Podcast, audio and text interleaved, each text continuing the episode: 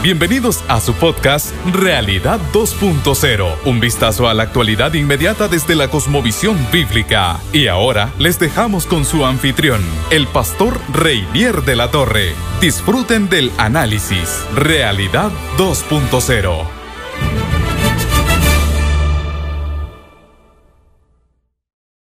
Bueno, qué alegría, qué bendición, qué privilegio poder una vez más tener este tiempito, mi hermano, que de alguna manera me hace sentir cerca de usted, aquel que, quiere compartir conmigo este tiempo y que quiere acercarse a la realidad en la que estamos viviendo, ¿verdad?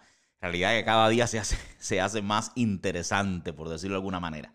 Se hace más convulsa también, ¿verdad? Pero, pero este acercamiento que hacemos a un análisis, ¿verdad? De, de aspectos de nuestra realidad, yo lo disfruto muchísimo. Y bueno, espero que usted también, por supuesto, aquellos que han tenido la generosidad de acompañarme en este tiempo. En el último episodio de nuestro podcast estuvimos hablando acerca de, los acontecimientos que sucedieron el día 6 de enero, ¿verdad? El ataque al, Capitolio, a la sede del Congreso de los Estados Unidos. Y, estuvimos haciendo una, especie de análisis de cómo llegamos hasta ahí. Eh, porque a veces eh, cuando nuestro entendimiento se nubla y comenzamos a, a, valorar los sucesos a partir de ellos mismos, ¿verdad? Pues no, no tenemos una perspectiva correcta de las cosas, me parece a mí. Y nosotros debemos tratar de entender, para, para, ya sea de un bando o del otro, fíjese usted, ya sea de un bando o del otro, entender cómo se llegó ahí, cómo se llegó ahí, porque todo, todo lo que ocurre tiene, tiene sus causas, tiene sus orígenes, ¿verdad? Tiene su proceso, tiene su evolución para llegar a ese fenómeno.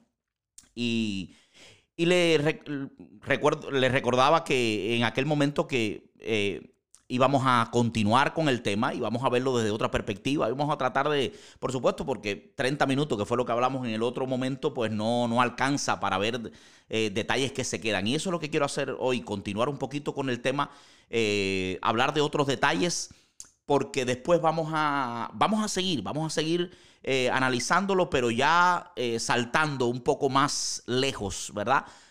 aspectos un poco más secundarios de lo que sucedió. Eh, voy a, partir nuevamente de, uno de los puntos. O sea, cuando uno ve las imágenes, cuando uno eh, ve lo que sucedió ese día, yo estoy seguro que a mucha gente le queda el sentir de que, de que esto es un asunto inédito, ¿verdad? Eh, eh, uno tiene cierto malestar, experimenta cierto malestar por la naturaleza inédita de lo que nuestros ojos están viendo. Porque uno dice, esto nunca había sucedido en los Estados Unidos. Estados Unidos nunca había llegado tan bajo, nunca había experimentado tal decadencia, tal degradación, ¿verdad? Nunca habíamos eh, sido vistos por el mundo en semejante situación.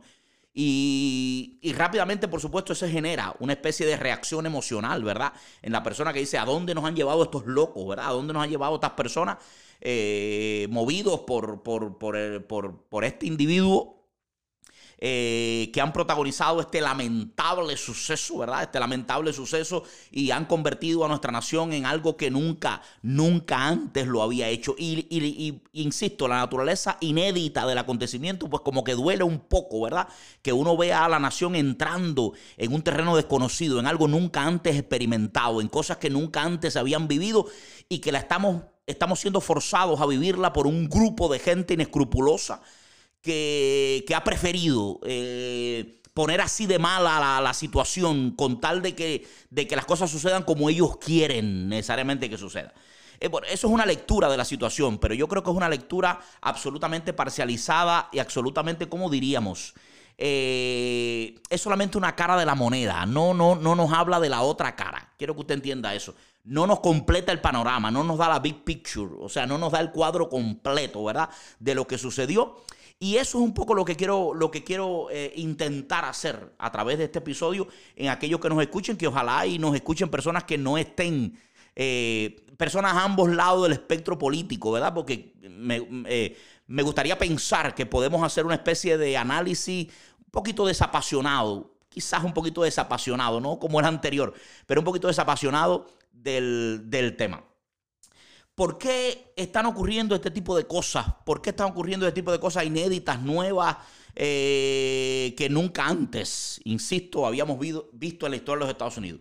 Bueno, no es solamente o no es por el capricho de una persona o de un grupo de personas o por la torpeza y, la estupidez de cierto grupo, cierto sector, no es eso, mi hermano. Si usted analiza con calma, se da cuenta de que este evento inédito no es más que el resultado de una situación inédita en la nación, de una situación nueva, novedosa en la nación. O sea, en pocas palabras, nosotros ya no estamos viviendo en el Estados Unidos donde cosas como esa eran imposibles de que sucedieran. Si están sucediendo acontecimientos como eso es porque la nación ha cambiado, ha mutado hacia una sociedad donde ese tipo de cosas es posible. No se trata del empuje de ciertas personas solamente o del capricho de ciertas personas o de la obstinación de cierto grupo o sector en hacer cosas que afectan al resto de las personas que hemos sido inocentes o que han sido inocentes en este asunto. No, no, aquí nadie ha sido inocente en este asunto, quiero que usted entienda eso, sino que la sociedad ha ido caminando, caminando hacia ese punto y han habido, y se ve en la serie de cosas inéditas también que han estado ocurriendo en nuestro mundo. Quiero, quiero ilustrarlo. Quiero ilustrárselo para, para, para hacer, tratar de que usted entienda mi punto.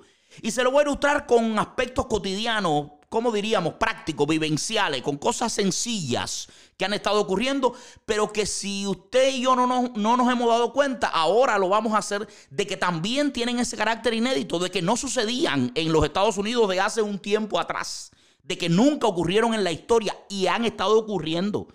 Han estado ocurriendo en este tiempo con una gran responsabilidad de parte, por ejemplo, del Partido Demócrata, que de alguna manera explica por qué ahora el Partido Republicano y los seguidores de Donald Trump pues tienen también una gran cuota de responsabilidad. Y no estoy hablando de los descerebrados que entraron al, al, al Capitolio eh, a través de la violencia. Estoy hablando más bien de la, de la multitud, de los miles de personas apoyando al presidente. Y uno puede decir, no se podía haber ahorrado todo eso. ¿Por qué creerle el cuento a esa persona? ¿Por qué tener esa reacción tan, tan profunda? ¿Por qué sencillamente dejarse llevar por esa historia? ¿Por qué llevar a la nación hasta ese punto? ¿Por qué reaccionar de esa manera?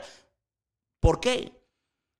Porque hay coherencia entre esa reacción y las características de la sociedad en la que estamos viviendo.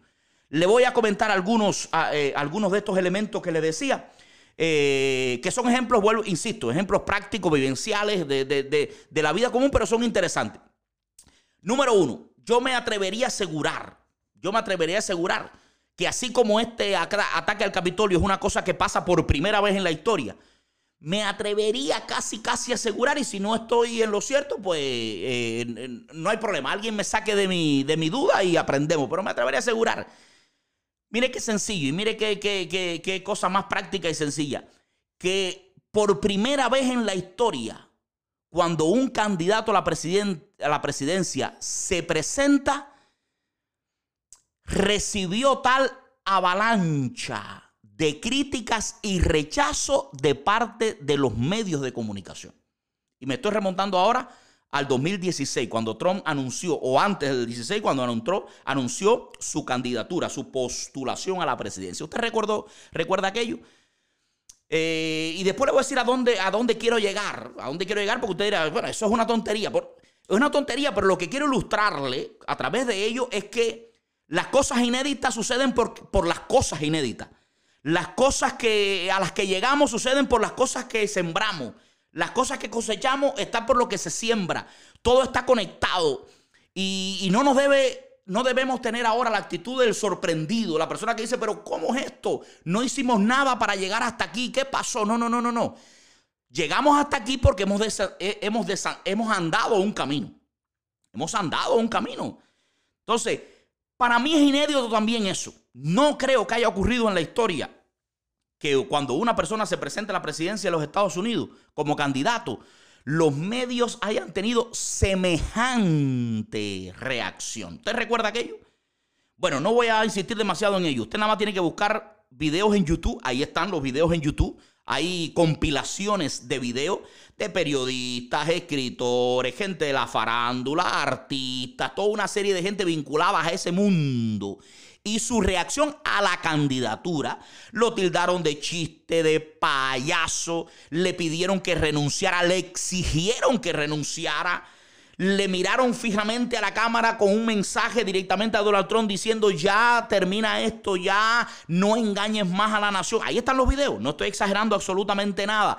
Eh, como campaña de promoción, de, ¿cómo decían?, de publicidad, es muy bueno, pero ya está bueno ya. Eh, le dijeron que aquello era una sátira, le dijeron de todo, le dijeron de todo sin guardarse de nada, sin limitarse absolutamente nada en los medios. Muchísima gente, periodistas, analistas, eh, opinólogos, escritores, artistas, cantantes, toda una playa de, personas eh, vinculadas, tú sabes, vinculadas al mundo de, los medios, al mundo del espectáculo.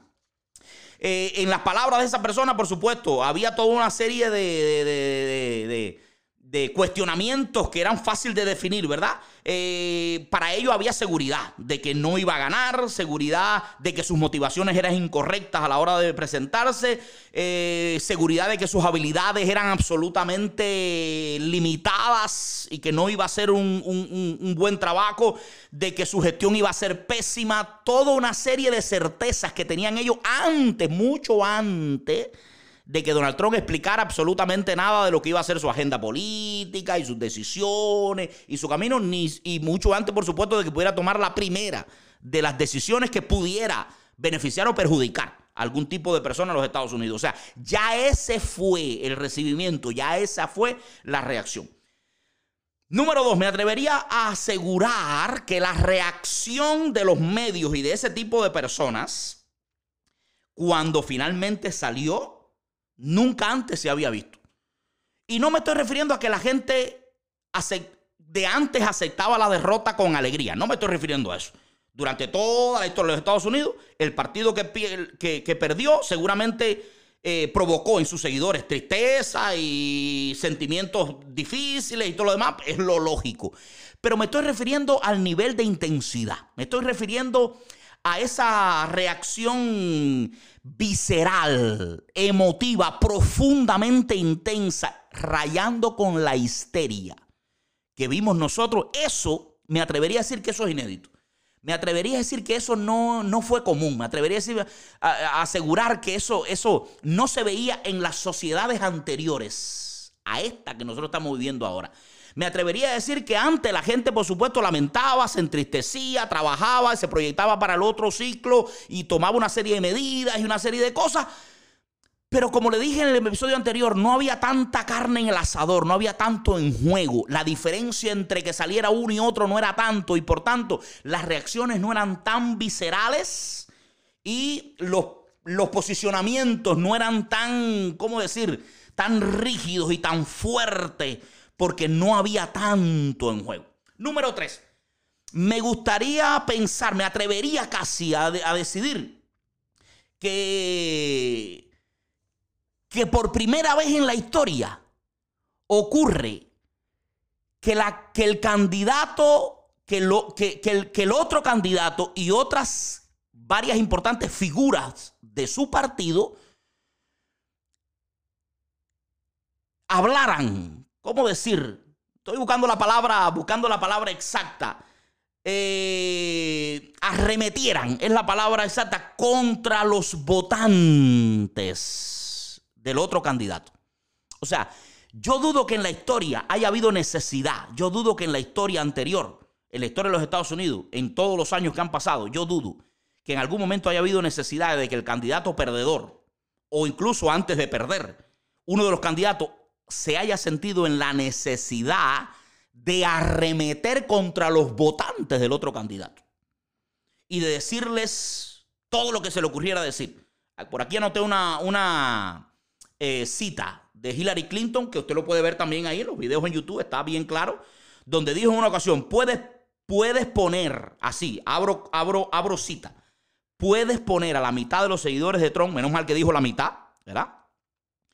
A la mitad de los seguidores de Trump en lo que yo llamo la canasta de los deplorables. Son racistas, sexistas, homofóbicos, xenófobos, islamofóbicos y todo lo que tú quieras ponerle.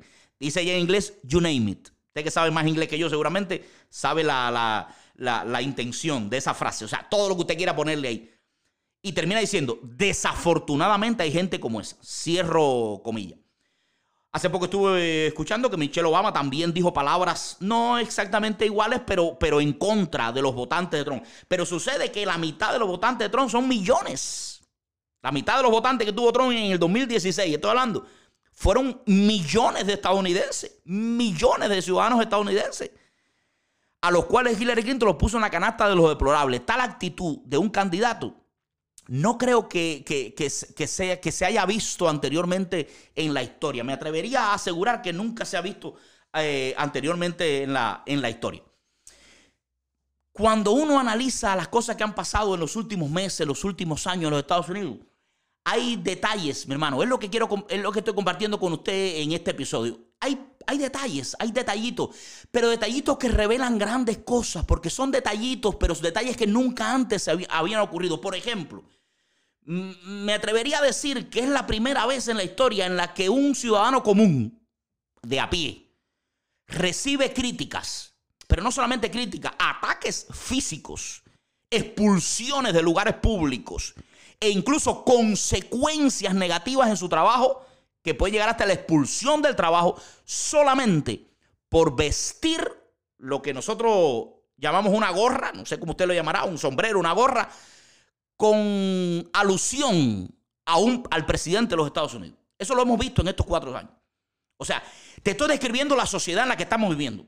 Te estoy describiendo para, para nosotros poder entender que al 6 de enero de 2021 no llegamos en paracaídas del cielo.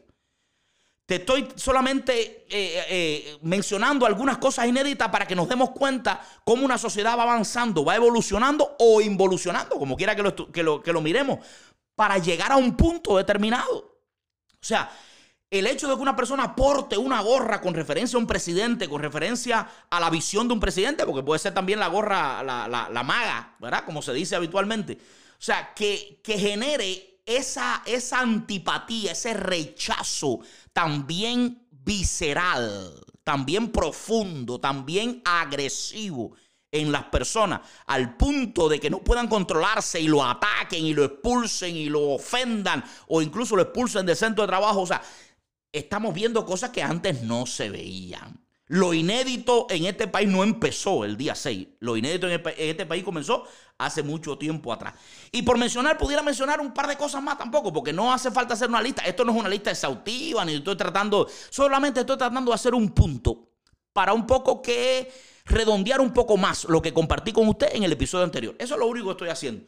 Tratando de poner ejemplos para hacer un punto. Por ejemplo, es la primera vez, debe ser la primera vez en este país que un presidente tiene durante los cuatro años de su mandato una coalición casi unánime de los grandes medios de comunicación contra él.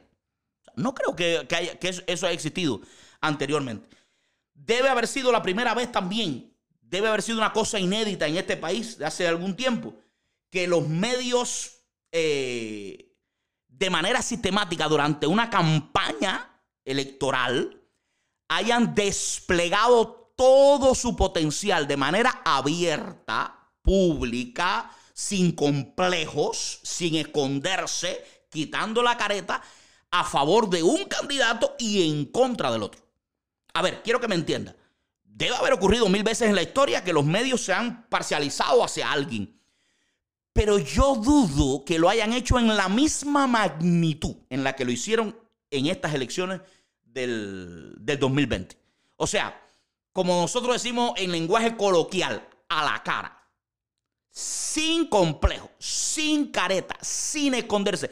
No quisieron correr riesgos, no quisieron arriesgarse a ser poquito tímidos, un poquito mesurados, a esconderse un poquito como generalmente lo hacen y que eso fuera a producir o fuera a ayudar a que se produjera el resultado diferente al que ellos quieren. No, no, no, no corrieron ese riesgo.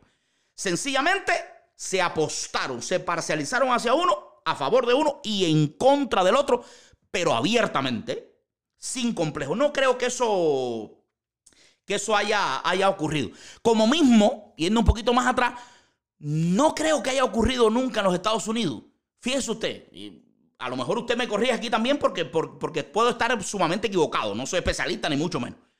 Pero, pero, pero posiblemente estas, eh, hayamos presenciado hace unos meses atrás la primera vez en que ha habido tanta disociación por parte de los medios en cuanto a la noticia que están dando. Manipulación, mentira y toda una serie de cosas, eso, eso, eso es viejísimo, eso siempre ha existido. No, no, pero estoy hablando, estoy hablando ya no de manipulación, de esconder hechos, no, no, estoy hablando de un periodista parado con el background en, teniendo en segundo plano, ¿verdad? Teniendo en segundo plano de su, del enfoque edificios en llama y ese periodista diciendo que las manifestaciones que están ocurriendo en esa ciudad son manifestaciones pacíficas. Y manifestaciones con todo tipo de, de, de, garantía y justas y demás. O sea, posiblemente esa ambivalencia, posiblemente esa, ese, e, ese doble rasero eh, abierto también sea algo inédito durante este tiempo. ¿Por qué le estoy diciendo todo esto, mi hermano? Bueno, le estoy diciendo esto porque, porque primeramente nos ayuda a entender un poco cómo llegamos, como le decía, cómo llegamos hasta el punto en que se llegó el 6 de enero de 2021. Segundo, para que en caso de que esté de que me esté escuchando, ojalá y, y, sí, una persona con otra postura diferente a la mía, que es evidente, mm, eh, aunque no lo diga abiertamente, se, sabe cuál, se sabría definir cuál es. Eh, pienso un poquito también y, y, traigo un poquito de mesura, de mesura, de equilibrio al corazón, pensando en que eh, entendería mejor el grado de desesperación, el grado de sentimiento de pérdida, el grado de temor que están sintiendo ahora los eh, votantes o apoyadores de Trump, porque ese mismo grado de sensación de pérdida o mayor y de terror lo experimentaron los seguidores de Hillary Clinton en el 2016. O esas reacciones bordeando la histeria que nosotros vemos todavía en las redes sociales. ¿Te parece a ti que son reacciones de una persona que cree que, bueno, está bien, podía haber ganado, pero al final ganó la democracia y ganó el bien y seguimos adelante. Para nada. Yo veo personas que están convencidas, ya sea que estén en lo cierto o no, están convencidas que con lo que han perdido, las consecuencias futuras van a ser desastrosas. De hecho, no se cansaron de decirlo. No se cansaron desde mucho antes desde que, desde que Donald Trump era el candidato, ya estaban presagiando esas consecuencias. Si, si los de ahora, que están llorando por la derrota de Trump, son exagerados, imagínense ustedes lo que estaban llorando por Hillary Clinton también. Y uno dirá, ¿por qué pasa esto cuando gana cuando gana o pierde uno? Bueno, pasa porque yo le comentaba en el episodio anterior, las facciones se han polarizado y lo que hay en juego es mucho más que lo que había en juego en esta misma sociedad tiempo atrás. ¿Te entiendes eso, mi hermano? Por eso el ambiente, por eso el temor, por eso la rabia contenida, por eso la indignación, por eso y por otras cosas más. ¿Verdad? Y nos ayuda a entender un poco lo que hay detrás de todas estas cosas. Yo recuerdo, recuerdo en la campaña del 2016, recuerdo a mí viene a mi mente ahora un post como si lo estuviera viendo, cuando todavía eran cuatro candidatos, ahora no recuerdo exactamente ni los nombres, pero decía, estas elecciones, eso fue en Facebook, estas elecciones van a ser históricas por cualquier punto de vista que usted lo vea. Algo así decía. Y venía la foto de Hillary Clinton. Si gana ella, la primera mujer presidente. Y abajo venían los otros dos. Si gana él, el primer presidente no sé qué. El primer presidente con tal fe de no sé qué. Mormón, creo, no recuerdo y abajo venía Trump. Si gana él, el último presidente de los Estados Unidos. O sea, como en referencia a qué, es el que va a destruir. Todo el mundo sabe que lo va a destruir, va a acabar. Estados Unidos no soportará cuatro años de Donald Trump, va a desaparecer de la faz de la tierra. No sé, el tonto apretará el botón eh, nuclear de alguna manera. O sea, esa era la mentalidad. Esa era la mentalidad.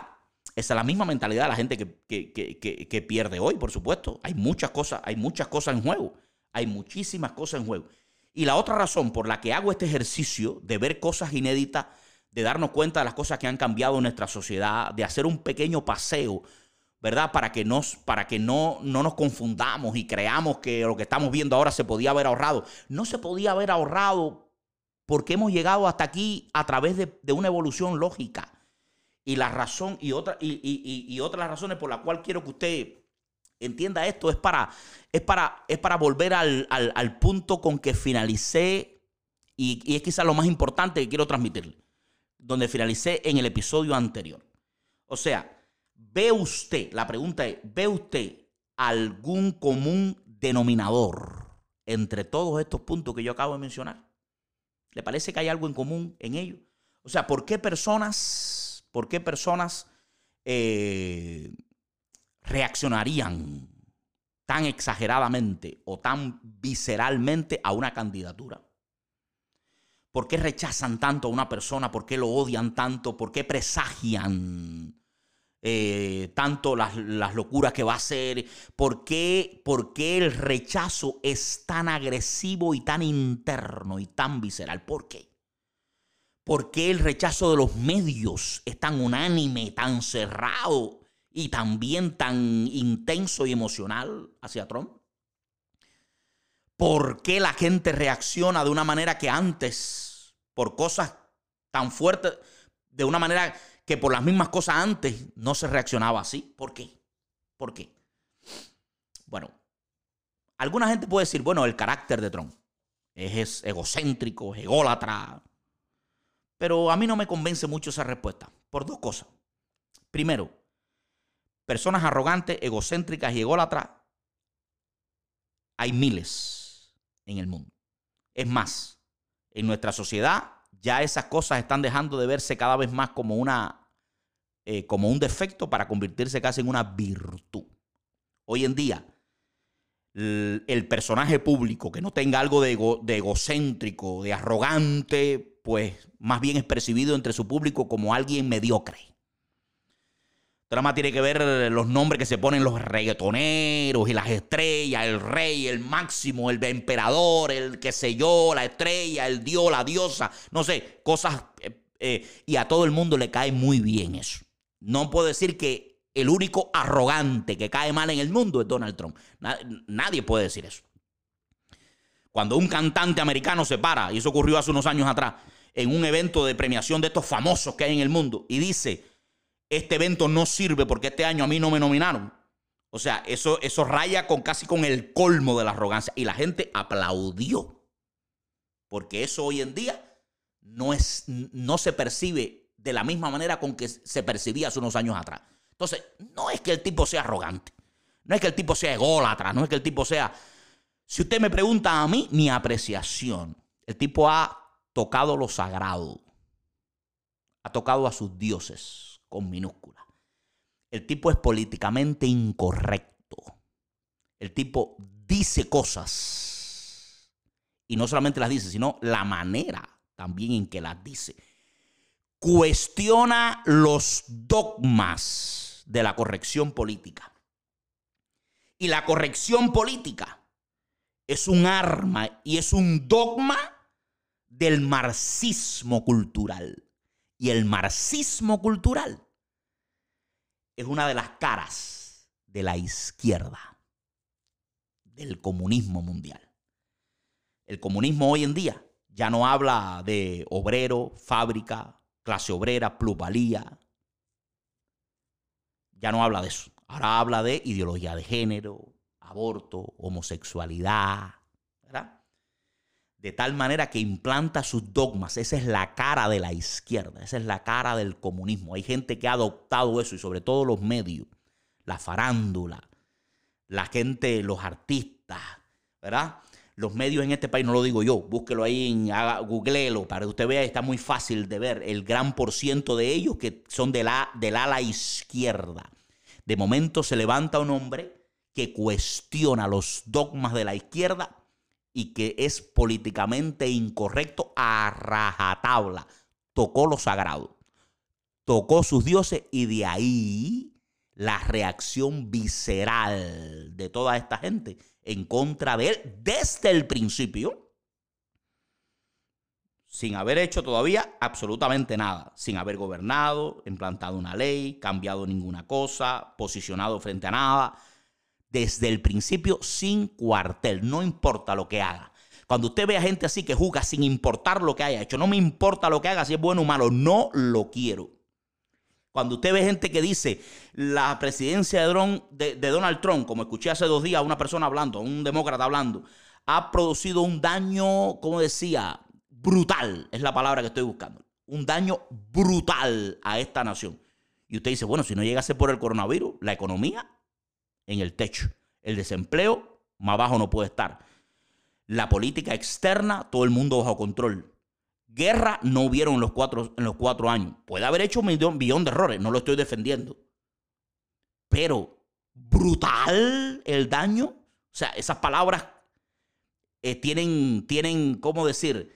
Eh, correlación con la realidad. Cuando usted ve gente juzgando, no por lo índice, por los números, por la matemática, por lo objetivo, por la noticia, por los hechos, por los datos, sino por sus sentimientos, es que le han tocado sus dioses, es que le han tocado sus, sus dogmas, es que le han tocado las cosas más íntimas en lo que ellos, en lo que ellos creen y lo que ellos defienden, ¿verdad? Tú sabes cómo es la corrección política. O sea, por eso es que lo odian tanto y por eso es que odian tanto a cualquiera que lo siga. Por eso es que a los que lo siguen también lo tachan de todo. Xenófobo, homofóbico, eh, todo eso por ahí para allá, todas las cosas, porque en este mundo todo el que no esté de acuerdo con los dogmas de la corrección política, se le enganchan todas esas etiquetas. Piense para que usted vea. ¿Qué cosa es un homófobo, por ejemplo? ¿Qué cosa es un homófobo? Si una persona se para en una tribuna pública y dice, yo odio desde el fondo de mi corazón a todos los homosexuales y los mataría a todos, eso es un homófobo. Pero si se para una persona y no dice nada de eso y solo dice, yo no creo que el matrimonio entre personas del mismo sexo deba tener la misma validez legal o la relación entre personas del mismo sexo tenga la misma validez legal que el matrimonio, ese también es homofóbico, igualito que el anterior. Para que usted vea que, amplio es esa categoría, ahí cabe todo el mundo. Pero si una persona está de acuerdo incluso con el matrimonio, pero se atreve a decir una cosa como, por ejemplo, el estilo de vida homosexual produce, eh, vamos a decir, que con afirmaciones científicas, produce eh, modos de vida eh, que llevan a, un, a una expectativa de vida un poquito inferior a la del resto de la población. O sea, lo que estoy diciendo es que las personas con un estilo de vida homosexual, muchas de ellas tienen una expectativa de vida menor a del resto de la población y usted lo hace basado, por ejemplo, en datos estadístico recogido desde el punto de vista científico, pues usted también es homofóbico. Igualito que el otro que quería matar a todo el mundo. O sea, en el saco de homofóbico cabe todo el mundo. Todo el mundo que no se alinee en alineación perfecta con lo que ellos dicen y lo repita al pie de la letra. Ahí cabe también, en ese saco. Y, genera en ellos ese mismo rechazo de corazón, de fondo, ¿verdad? en los convencidos de la corrección política y los convencidos a su vez del marxismo cultural y los convencidos de esa ideología de izquierda que se ha ido apoderando, como yo decía en el episodio anterior, del alma de esta nación. Entonces, ¿cuál es el día más triste de la historia de los Estados Unidos? Quería hacer este otro episodio para, para, le dije, eh, redondear un poquito lo que ya le había comentado en la anterior. Eh, verlo unos grados, con unos graditos de diferencia, desde una perspectiva un poquito diferente. Pero yo insisto entonces en la misma conclusión. Para mí el día más triste es el día que esta nación perdió el norte, perdió sus valores, perdió su fundamento, perdió su esencia, perdió lo que la distinguió lo que le dio una distinción diferente al resto del mundo, ¿verdad? Que fueron sus valores para abrazar una perspectiva del mundo y de la realidad absolutamente vinculada a la izquierda, vinculada al marxismo, vinculada al comunismo. Y dejó que eso entrara en su hueso y dejó que eso entrara en su sistema. Y que ha producido un montón de cosas inéditas. Produjo ese evento inédito del día 6 de enero y producirá un montón de cosas inéditas que nunca antes habíamos visto en esta nación. En el próximo episodio voy a hacer un análisis específicamente de las redes sociales, de lo que está pasando con las redes sociales, mi punto de vista de lo que está sucediendo con las redes sociales. Eh, y le invito a que no se lo pierda. No se lo pierda, por favor. Sea, siga siendo tan generoso conmigo y acompañe, por favor, en este, en este análisis que estamos tratando de hacer. Dios le bendiga. Gracias por escucharme, gracias por estar en este tiempo, gracias por compartir conmigo, aunque sea de esta manera y a distancia, ¿verdad? En este análisis. Y nos vemos en el próximo episodio. Bendiciones. Gracias por escuchar este capítulo. No te pierdas el próximo análisis de otra de las características de nuestra realidad. Te invitamos además a seguir al pastor Reinier de la Torre en sus redes sociales y a unirte a la familia online Vida 2.0. Ven con nosotros y te haremos bien.